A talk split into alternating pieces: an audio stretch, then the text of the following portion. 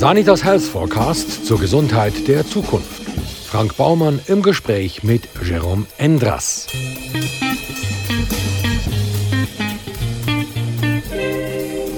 Jérôme Endras ist Experte für forensische Psychologie. Er studierte an der Universität Zürich, wo er 2008 habilitierte, Psychologie, Psychopathologie und Philosophie. Seit 2011 ist er Professor an der Universität Konstanz.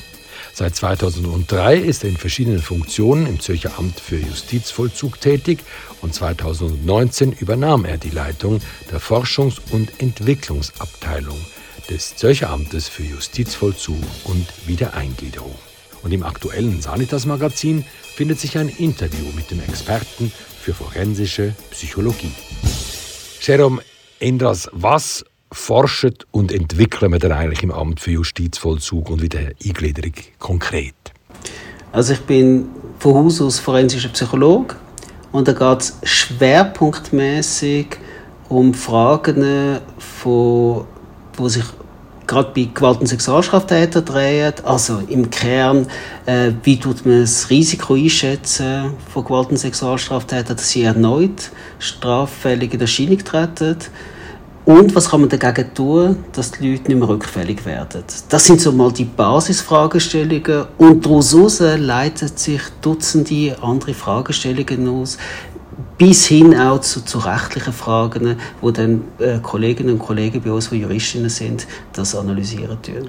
Wie wird man denn eigentlich Mörder? Das ist total unterschiedlich. Ähm, es gibt überhaupt nicht das prototypische Risikoprofil bei einem Mörder. Das zerfällt in ganz viele Untergruppen. Aber ich kann Ihnen ganz grob etwas skizzieren, was man, wenn das grob will, trennen. Es gibt Leute, bei denen hat das viel zu tun mit ihrer äh, psychiatrischen Störung. Ähm, wo aus einer, zum Beispiel aus einer Psychose aus Menschen ermordet, aus einer totalen Verkennung von der Situation, ähm, wo dann auch entsprechend könnte auf Medikamente reagieren in der Therapie. Da gibt es die Personen, wo das mehr mit Persönlichkeitseigenschaften zu tun haben äh, wo ähm, zum Beispiel extrem eifersüchtig sind ähm, und äh, gleichzeitig sehr stark gekränkt können reagieren auf Zurückweisung. Und dann gibt es eine dritte Gruppe, da hat es dann vielleicht doch mehr etwas mit dem Kontext zu, also eine ganz besondere Situation, wo hochspezifisch ist, wo ähm, auch schwierig zu wiederholen ist, die Situation, wo, äh, das ist mehr so ein Situationsdelikt. Und dann gibt es andere, das ist so eine, so eine, vierte Kategorie, wo man kann sagen, die tun wie notorisch gegen Recht und Norm verstoßen, die sind oft schwer dissozial, die halten sich an gar nichts und dann ist das Leben von Mitmenschen wenig wert und die sind bereit, einen Mensch schwer zu verletzen, um ihr Ziel zu erreichen. Das sind so etwa vier ganz grobe Kategorien, wo man kann unterscheiden, wo einem ein bisschen hilft, wenn man sich in diesem Bereich bewegt. Gibt es so etwas wie ein Mördergen? Es gibt so etwas Ähnliches. Es gibt natürlich es gibt biologische Grundlagen und man hat festgestellt, dass es gewisse biologische Faktoren gibt, wo das Risiko erhöhen gewalttätigen Erscheinung zu treten. Sie sprechen das Gen an. Es gibt tatsächlich, man nennt das einen sogenannten genetischen Polymorphismus, also äh, äh, Ausdruck von einer gewissen Gensequenz, wo man häufiger sieht bei Menschen, die gewalttätig in Erscheinung getreten sind. Man hat dort aber festgestellt, dass die genetische äh, Risiko alleine das nicht ausmacht. Es ist dann immer das Zusammenkommen zwischen einem genetischen Risikofaktor plus einer Umweltbedingung. Wenn die zwei Sachen zusammenkommen, dann steigt das Risiko massiv, äh, Leute äh, schwer zu verletzen, bis hin zu tödlich zu verletzen. Es gibt aber auch noch andere äh, biologische Risikofaktoren. Etwas, was ganz interessant ist, was etwas ganz Banales ist, aber extrem robust ist, ist ganz Leute, die einen sehr tiefen Ruhepuls haben. Das ist ein Risikofaktor, gewalttätig in Erscheinung oh, treten. 55? Ja, Sie, Herr Baumann. Ja, muss ich mir Sorgen machen? Vielleicht neu, aber das, da, da, muss man sie vielleicht ein bisschen genauer beobachten. Ähm, aber eben, das sind, es gibt so eine ganze Reihe von so Risikofaktoren, muss ich immer sagen, das sind statistische Risikofaktoren, das, äh, aber natürlich, es gibt, und das ist ja wenig überraschend, ein gewisses biologisches, äh, Pendant, biologische Basis zu unserem Verhalten. Dann kann man sagen, dass wir alle zum Mörder werden können, wenn genügend unglückliche Umstände zusammentreffen? Selbstverständlich. Jeder kann das, oder fast jeder geht man davon aus. Nur die Frage ist, wie viel braucht es denn, dass man das macht? Also bei, bei Ihnen, jetzt trotz Ihrem Ruhepuls, ist es dann vielleicht so, dass man müsste äh, das Leben von Ihren Liebsten unmittelbar bedrohen, dass Sie bereit wären, jemanden dann entsprechend tödlich zu verletzen. Ähm, und beim anderen, da braucht es nur schon die Fantasie, dass er das gerne wird ausleben und dann macht er schon. Ähm, also es ist theoretisch bei fast allen möglich, nur beim einen braucht es praktisch nichts, damit er es macht und beim anderen braucht es ganz, ganz vieles, hochspezifische Bedingungen, dass man dann jemanden verletzen tut. Was entscheidet denn letztlich darüber, ob ein Mensch sein Leben im Griff hat oder ob es ihm entgleitet? Man muss dafür auch unterscheiden von Land zu Land in der Schweiz, wo wir in einem der sichersten Länder auf der Welt leben, da sehen wir, dass die Leute, die das, wie sie sagen, dann geleiten, das hat dann wirklich häufig eben damit zu tun, dass sie auf der entweder äh, psychiatrisch sehr auffällig sind, ähm, wo man dann äh, äh, sich auch kann fragen, wie viel können die selber da noch steuern, kontrollieren. Und dann gibt es andere, die dann halt so ähm, schwierige Persönlichkeitseigenschaften haben, dass es ihnen gerade für den späteren Lebensabschnitt dann immer schwieriger fällt, sich zu integrieren. Und dann gibt es andere, die halt ein, bisschen, ein Stück weit so auf die Welt gekommen sind, dass sie so etwas haben, äh, wo etwas Manipulatives, etwas Kaltblütiges, etwas ein Gewissenloses, wo sie dann ein bisschen rücksichtslos sich verhalten gegenüber anderen Leuten, wo man dann eben auch davon ausgeht, dass es so etwas wie eine biologische Basis da davon geht und wo dann nicht so richtig Tritt fassen. Ich muss immer sagen, die allermeisten Leute, die nicht Tritt fassen in der Gesellschaft oder wo das nicht gut gelingt, die werden nicht gewalttätig. Also es ist eine kleinere Gruppe von diesen Leuten, wo, wo Schwierigkeiten haben, wo dann am Schluss äh, ähm, die Handlungsschwelle zur Gewalt überschreiten. Es braucht vermutlich eine spezifische Disposition, um zum Mörder zu werden. Einfach so mal auf jemanden sehr hässig sein, lange ja nicht. Welche Faktoren führen denn jetzt zum Beispiel zum Schritt vom Normalbürger zum Gewalttäter? Genau, also wenn, und Sie haben es angesprochen, Disposition ist das schlagende Wort und die Frage ist, wie stark ist die Disposition ausgeprägt? Und bei, bei Leuten, die ganz stark ausgeprägte Disposition haben, dann überrascht es dann weniger, wenn sie dann mal die Handlungsschwelle zu der Gewalt überschreitet.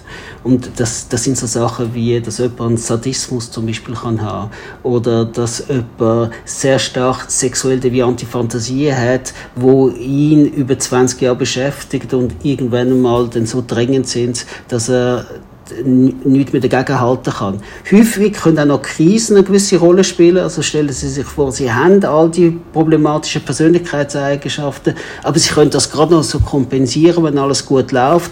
Und dann kommt Krise. Es kann übrigens auch eine Pandemie zum Beispiel sein. Und dann kommt eine Krise und dann bricht vieles durch. Und dann haben Sie nicht mehr genug Kraft, da dagegen zu steuern. Haben Sie während der Pandemie eine Zunahme von Gewaltdelikten festgestellt?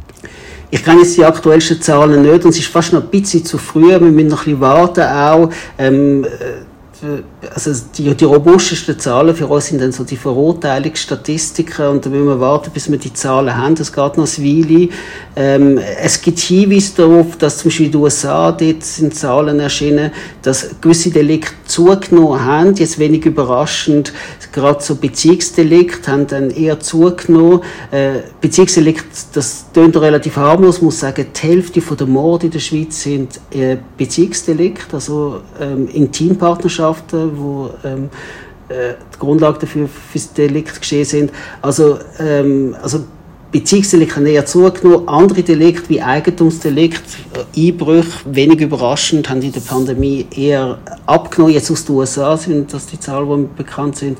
Äh, und das muss man jetzt einmal ein bisschen verfolgen, was da so äh, aus dem Nachblick ähm, sich herauskristallisieren wird. Oftmals handelt es sich bei Beziehungsdelikten ja um Ereignisse, wo eine Trennung im Spiel ist. Leben denn Frauen, die sich für ihren Mann trennen wollen, besonders gefährlich?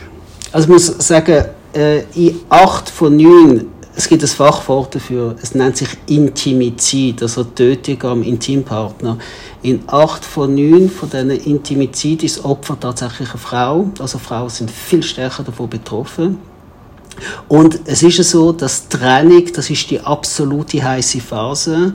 Ähm, das ist deswegen auch wichtig zum Wissen, weil man teilweise auch in der Prävention geneigt kann sein, diesen Punkt ein bisschen zu unterschätzen. Also man drängt eine Frau dazu, wenn sie in einer Beziehung ist, wo der Mann sehr übergriffig ist, sie zu drängen, sich zu trennen. Und dann vergisst man ein bisschen, dass damit das Problem nicht gelöst ist, sondern das eigentliche Problem erst anfängt. Das ist dann tatsächlich so die heiße Phase, also das ist die gefährlichste Phase, die Trainingsphase. Das ist ja super. Was raten wir denn dieser Frau? Äh, in Zürich ist man sehr gut aufgestellt. Also da hat man ganz, ganz viel investiert in den letzten 12, 13 Jahren. Es gibt den Gewaltschutzdienst von der Kantonspolizei Zürich, also das, das hat man noch vor 15 Jahren nicht gehabt, wo ähm, genau für die Fragestellungen da ist. Also wenn man merkt, äh, oder, wenn man bedroht wird vom Partner, wenn es physische Gewalt gibt daheim, dann hat es einen Fachdienst, eine Fachstelle, an die man sich wenden kann und die kann das Zeug managen. Und die hat das ganze Instrumentarium zur Verfügung. Das kann sein, dass der Mann weggewiesen wird. Das kann einmal bedeuten, dass er in Haft genommen wird.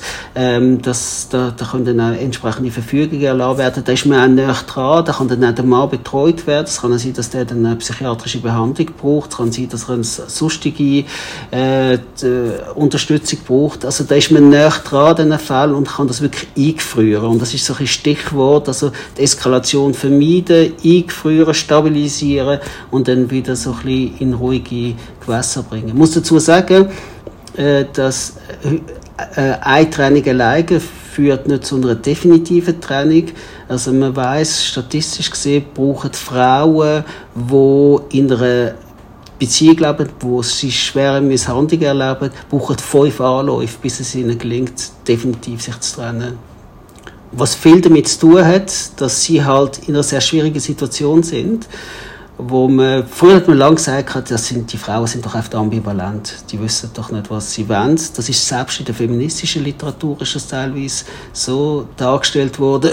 Und wir haben das dann so ein forensisch angeschaut und haben festgestellt, die sind in einem eigentlichen Dilemma. Und das ist etwas ganz anderes als eine Ambivalenz. Bei einem Dilemma hat es nicht etwas mit ihnen zu tun, dass sie sich nicht entscheiden können, sondern sie haben auf die Wahl von zwei schlechten Entscheidungen.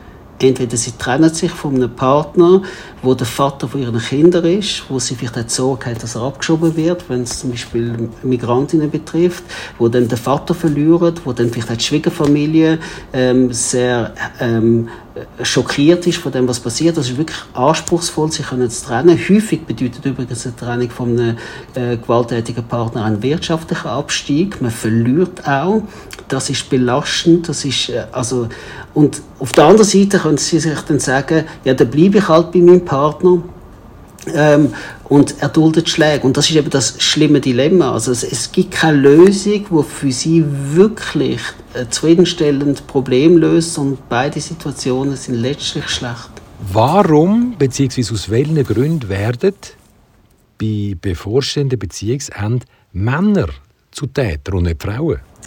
Ähm, wenn man sich anschaut, so Beziehungsdynamik und man probiert einfach mal festzustellen, wie aggressiv sind beide Partner, dann stellt man fest, dass beide Partner etwa im Schnitt gleich aggressiv sind häufig.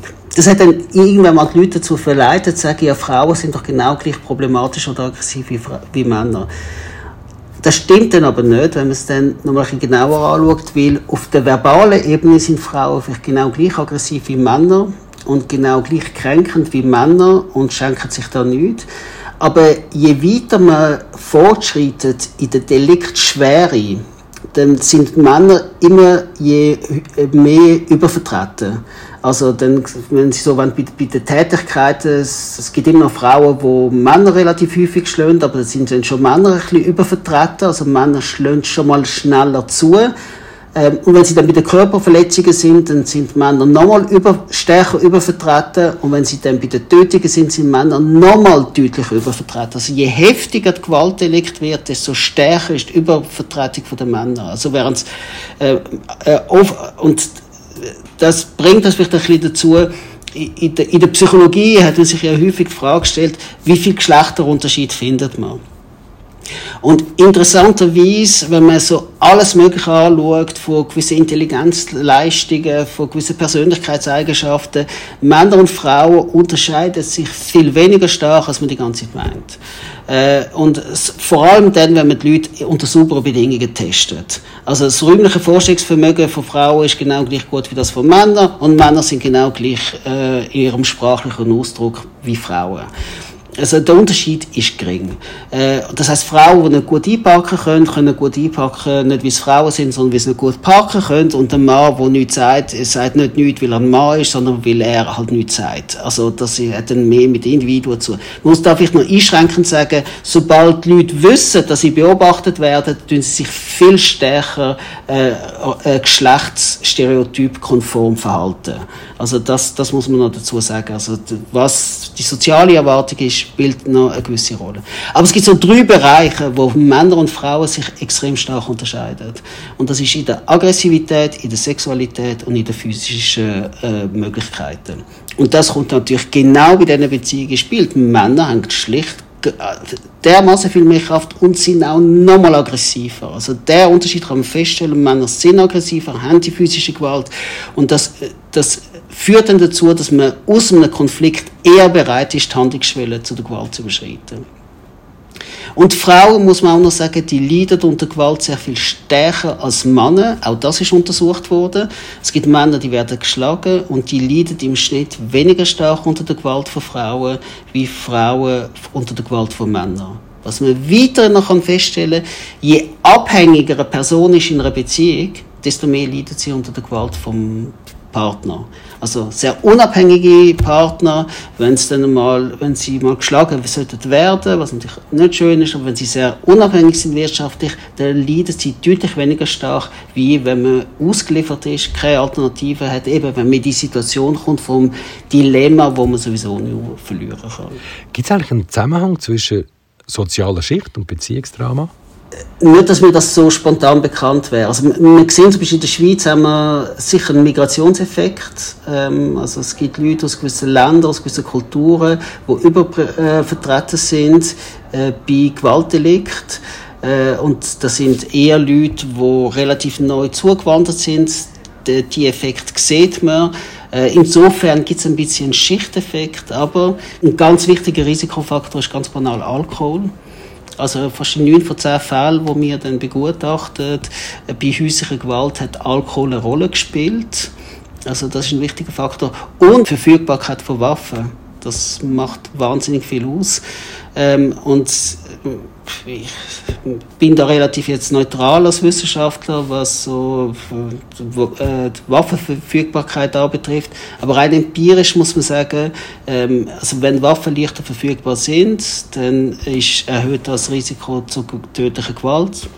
Äh, und, und das ist der Effekt, den noch viele auch unterschätzen, ist, ähm, wir haben viele Fälle gesehen von Frauen, die Panik für ihren Partner, der hat gar nicht mehr so gewalttätig sein. Sie haben einfach gemerkt, dass der gespannt ist, dass der droht und sie haben gewusst, er hat eine Waffe daheim. Und schon nur das Wissen, dass der eine Waffe daheim hat, das Wissen darum, dass er etwas sehr Aggressives hat, auch wenn er nie zugeschlagen hat und auch wenn er nie die Waffe hervorgebracht hat, das hat dazu geführt, dass sie in Angst äh, gelebt haben, in Angst, dass einmal etwas passieren könnte. Wenn wir jetzt einmal vom Beziehungsdelikt weggehen und den Mörder anschauen, der nicht im Stress agiert, sondern effektiv eine klinische Auffälligkeit hat, kann man so einen Menschen dann überhaupt therapieren? Ähm, also erstens mal haben Mörder eine sehr tiefe Rückfallrate. Es hat aber ganz viel damit zu tun, dass Mörder meistens sehr, sehr lange im Gefängnis hocken. Und je älter wir werden, desto weniger wahrscheinlich ist, dass wir ein Delikt begehen. Also Delikt tun wir typischerweise zwischen 18 und 25 begehen und schon dann geht schon massiv bergab bei den Gewaltdelikten. Also wirklich massiv bergab.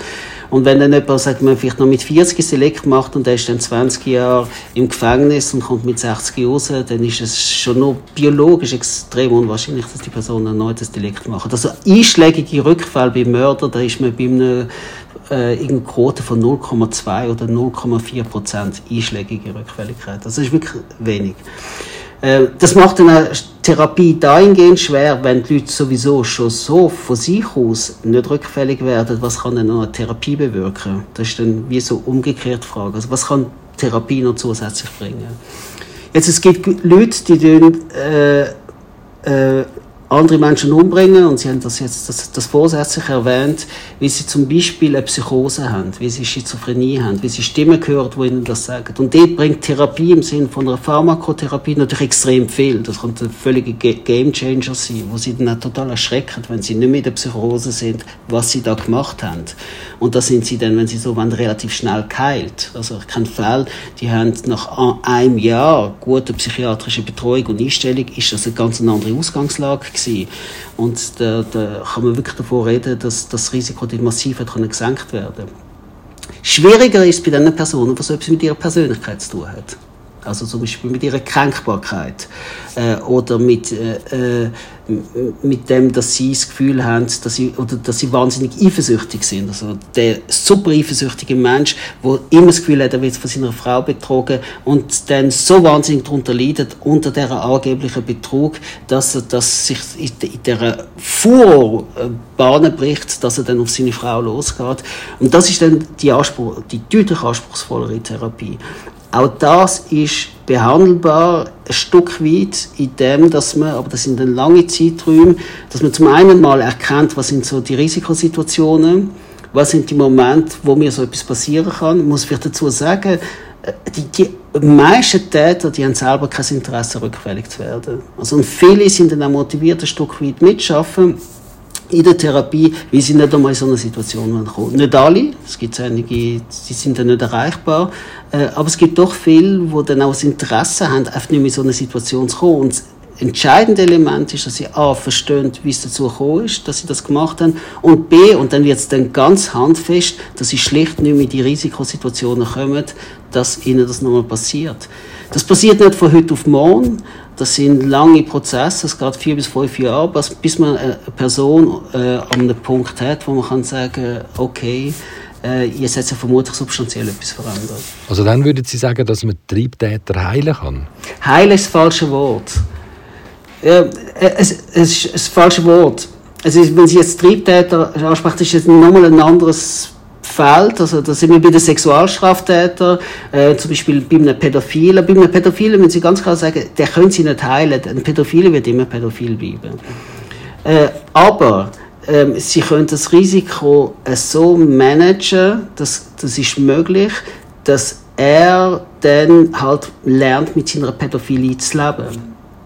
Das ist möglich. Es gibt sehr, sehr viele Pädophile, die werden gar nicht äh, straffällig die wissen das von sich, dass sie das sind. Äh, die wissen, was es anrichten kann, wenn sie ein Kind sexuell, äh, einen sexuellen Übergriff machen. Und die, die, äh, es gelingt ihnen das im Griff zu halten. Da gibt es ja auch schon jetzt mittlerweile so Beratungs- und, und Therapieangebote für Pädophile, wo noch nie etwas gemacht haben und wo das auch weiterhin nicht machen wollen, wo einfach eine Anlaufstelle brauchen, um mit ihrer sexuellen Orientierung zu Schlag zu kommen. Die grosse Herausforderung ist bei Ihnen ja, einen Täter, eine Täterin zu beurteilen, also ob jemand für immer weggesperrt werden muss oder ob vielleicht sogar Hafturlaub bekommen soll oder nicht. Und da erinnere ich jetzt auch mal an, an Mord an den Pascal Brumann. Das Anfang 90er Jahre. Und dort hat man ja auch gesagt, komm, das kommt dann, glaube ich, schon gut. Der Herr Hauer, den lassen wir jetzt einfach mal äh, in Urlaub. Da haben Sie ein ungeheures Berufsrisiko. Also, muss vielleicht noch trennen. Ich finde, der, der, der, die Therapie macht, soll nicht den Entscheid fällen. Der, der die Therapie macht, so ist es ein Trend, der tut einfach mal die Beurteilung tut einfach mal festlegen, wie groß ist der Therapiefortschritt gewesen, und dann tut man das Risiko erfassen und dann schaut, ob es dann vertretbar ist, dass man, äh, äh, dass er findet, hey, ja, da, das ist jetzt ein Szenario, dass man auf eine Entlassung kann hinarbeiten kann. Der Entscheid aber nochmal, das wird ja dann von, von einer separaten Person geführt, äh, gefällt, was auch richtig ist. Zum Fall Brumann, dort ist tatsächlich alles schief gelaufen, was hat schief laufen Das ist eine völlig naive Form von einer Therapie, die man heute nie mehr machen würde. Also wirklich, also das ist ein absolut No-Go was man dort gemacht hat. Man hat dort die Risiken nicht richtig eingeschätzt, man hat die Risiken äh, ähm, systematisch ähm, gering geredet letztlich und man hat die Möglichkeiten von der, von der Therapie massiv überschätzt und da muss man realistisch sein. Äh, eine Therapie kann etwas bringen und, sie, äh, und im Schnitt können Sie sagen, es gelingt, das Rückfallrisiko um 20 bis 30 Prozent zu senken. Damit ist Therapie von Sexualstraftätern äh, ist etwa vergleichbar ähm, effizient äh, wie gewisse ähm, psychopharmakologische Medikamente. Also, sie haben eine vergleichbare Effizienz wie gewisse Medikamente, aber es ist auch nicht ähm, das Allheilmittel und es ist auch nicht das, wo in jedem Fall immer hilft. Und es gibt Täter, und das ist eine wichtige Lehre aus dem Zolliger Bergfall, wo wir erkennen die sind nicht erreichbar für unsere Therapien. Was mich auch immer fasziniert, ist, jetzt gerade zum Beispiel im Fall von dem Mehrfachmord von Rupperswil, ähm, wo ja mindestens für uns Laien die Sachlage doch einigermaßen klar war, dass man dort nicht einfach gerade sagt, so, den sperren wir jetzt weg. Der wird verwahrt. Warum macht man da so ein langes Theater? Also das lange Theater nennt sich Rechtsstaat. Hm, stimmt. Und ich denke, das ist genau auch die Aufgabe von dem Rechtsstaat, das sich sehr gründlich zu überlegen. Und das Grundrecht von, von, von der Person, die die allerschlimmsten Delikte begangen hat, dass die gewahrt bleiben. Und ich denke, die Schwelle, die muss ja wahnsinnig hoch liegen, dass man dann so einen massiven Eingriff macht die Freiheit von einer Person, dass man sie auf unbestimmte Zeit wegsperrt.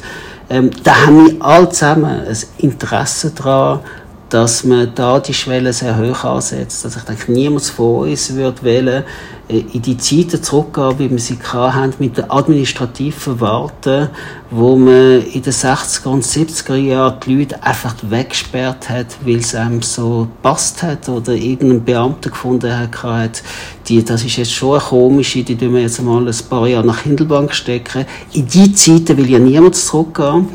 Äh, auf der anderen Seite wenn wir, haben wir einen Anspruch nach Sicherheit, der ist ja berechtigt. Und da muss man sagen, das System, so wie es im Moment austariert ist, funktioniert sehr gut. Wir haben so wenig Rückfälle wie praktisch seit Menschengedenken nicht. Also wir sind in einer wahnsinnig sicheren Zeit mit glücklicherweise extrem wenig Delikt. Ähm, und natürlich können wir sagen, das kann man noch verbessern, und so, aber irgendwann müssen wir auch aufpassen, dass das System auch nicht kippt. So. Lassen Sie uns doch noch mal einen Schritt weg machen vom Sexualdelikt in eine ganz andere Richtung, nämlich zum ideologisch motivierten Mord. Kann man sagen, dass jetzt zum Beispiel bei einem Islamist die Religion, die Ideologie wesentlich mehr ausmacht als die genetische Disposition? Vermutlich nicht. Vermutlich eben nicht. Und das ist das, wo, also wir haben da jetzt äh, lange jetzt also mit auseinandergesetzt, haben ein Instrument entwickelt, wie das deutsche Bundeskriminalamt, das das eingesetzt hat, um da die ähm, Islamisten zu beurteilen. Und was wir da festgestellt haben, dass und das, das sprechen wir jetzt für Europa. Das ist anders in anderen Ländern. Also muss ich mal sagen, 80 Prozent von allen Anschlägen passieren äh, nicht im Westen, sondern die passieren in den Ländern, wo schon Bürgerkrieg hat. Äh, und dort gelten ganz andere Regeln. Aber wenn wir jetzt vom Westen, vom Westeuropa anschauen, und wenn wir uns da die Attentäter anschauen, dann sehen wir grosse Überschneidungen mit ganz normalen Gewaltstraftätern. Und im Moment sieht es ganz stark danach aus, dass es die Leute, die die Attentat begehen, dass Menschen sind, Sie haben das Wort schon vorher äh, genannt, die eine hohe Disposition haben, eine hohe Affinität für Gewaltdelikte haben und die suchen sich dann eine Legitimation. Und ähm, im Moment ist Islamismus relativ in, und dann äh, es hat eine Phase gegeben, wo, wo Linksterrorismus in war. Es gibt gewisse Gebiete, wo Rechtsextremismus in ist. Es gibt andere Gebiete, wo gewisse separatistische Ideologien in sind. Und man muss sich das im Moment mehr so vorstellen, wenn Sie die hohe Disposition haben, suchen Sie sich wie einen Anbieter, wo, Sie, wo Ihnen das erlaubt, diese Disposition auszuleben. Äh, und da spielt ein Stück weit noch Kultur eine Rolle, wo Sie groß geworden sind. Also wenn Sie ein, ein protestantischer Ostdeutscher sind, wo irgendwo auf dem Land groß geworden sind und Sie haben da den, den Drang nach Gewalt, dann werden Sie sich vermutlich viel eher an eine Skinhead-Gruppierung anschliessen, weil das einfach naheliegender ist als irgendeine Salafist Salafistengruppierung, aber wenn sie ein junger Muslim sind, wo im Ruhrgebiet groß wird, dann tun sie sich äh, vermutlich eher der salafistischen Organisation anschließen als der Rechtsradikalen, wo sie vermutlich weniger mit offenen Armen empfangen wird. Und wenn man weil wenn wir gerade anschauen, wie viel die Leute effektiv von der Ideologie verstehen, dann ist das sowohl bei der rechten Szene wie auch bei der salafistischen Szene ist das bemerkenswert wenig. Also viele von den jungen Salafisten, die können nicht richtig Arabisch, die verstehen die Inhalt gar nicht, die, die lesen selber gar nichts. Also man beklagt sich darüber, wie wenig äh, Leute noch lesen und dann, dann erwarten wir, dass gerade die jungen, gewalttätigen Salafisten da die Superintellektuellen wären und das ist weit, weit, weit davon entfernt. Das sind so gewisse Slogans, die sie mitbekommen haben, gewisse Videos, die sie gesehen haben und vor allem, es ist eine ganz stark ausgeprägte Mitmachszene. Also es hat mal einer so ein Terrorismusforscher so geprägt, so, es ist Action-Oriented Groups, also Gruppen, wo viel läuft und die, wo dann so das Gewaltbedürfnis haben, die, die Hooligan-Typen, die dann die Möglichkeit haben, sich anzuschliessen, so eine action-oriented Peer Group, die finden das lässig und der salafistische Anstrich, der erlaubt ihnen dann das zu machen und das ist dann huren einfach, dann einfach nach Syrien gehen und dann dort äh, ähm, eine Waffe zu können zu fassen und dann, dann damit zu machen. Also man muss sich das mehr so vorstellen. Könnte man sagen, dass in diese Gruppe auch Soldaten reinfallen, die im Krieg Gräueltaten begehen? Genau. Und da gibt es eine, äh, ähm, äh, es wird die Menschen, also die Soldaten, die Kriegsverbrechen begehen, auch da gibt es unterschiedliche Gruppierungen, aber das werden eher die sein, die so eine gewisse Disposition haben und die dann auf einmal merken, hey, ich kann meine Fantasie ausleben, ich kann da etwas, wo, wo ich eine Ansprechbarkeit habe, sie vielleicht übrigens erst im Krieg selber entdecken, dass sie die Ansprechbarkeit dafür haben, wo sie dann können ausleben können. Aber es hat ganz viel etwas mit einer Primärdisposition zu tun. Was übrigens eine Aufgabe ist von Armeen, so Leute gezielt rauszufiltern, dass die gar nicht erst äh, können den, den Schaden nachrichten Wenn wir jetzt von der Psychologie noch einen Schritt weg machen zu der Philosophie, gibt es das Böse? ich, ich, denke, es gibt sicher etwas, wo, wo ich jetzt aus der Forensik erlebe, wo so etwas Destruktives ist, etwas Malignes, Destruktives, wo bei gewissen Personen deutlich stärker ausprägt ist wie bei anderen Personen. Was ich noch nie erlebt habe, ist hingegen in meiner ganzen äh, Berufszeit, dass ein Mensch durch und durch komplett nur maligne und destruktiv wäre. Das habe ich nicht erlebt.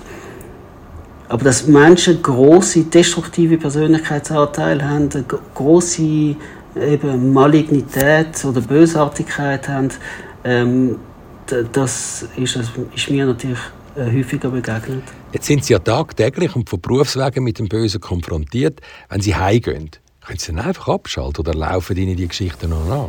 Ähm, ich muss sagen, ich, ich habe ein bisschen, ich habe in meinem Berufsleben viel weniger mit Opfern zu tun gehabt.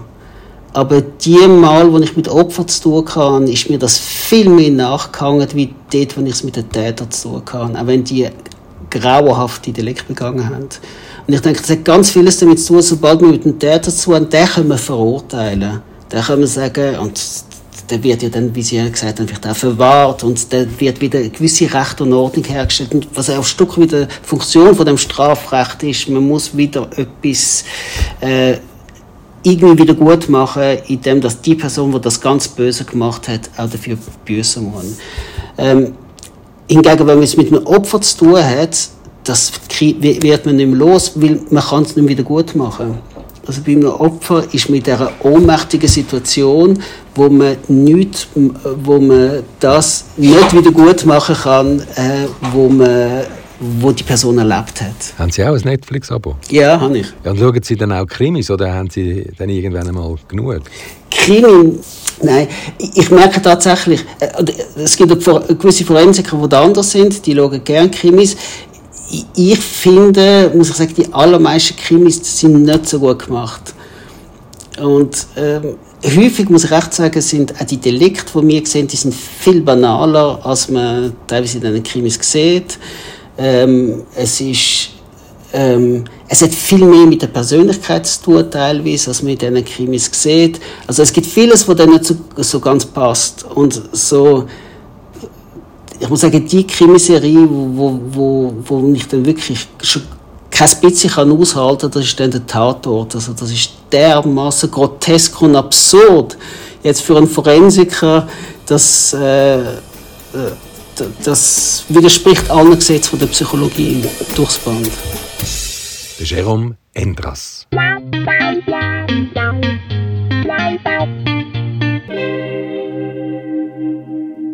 Wenn Sie mögen, was Sie hörten, abonnieren Sie uns und bewerten Sie uns zum Beispiel auf Apple Podcast. Das hilft auch anderen Gesundheitsinteressierten, uns zu finden.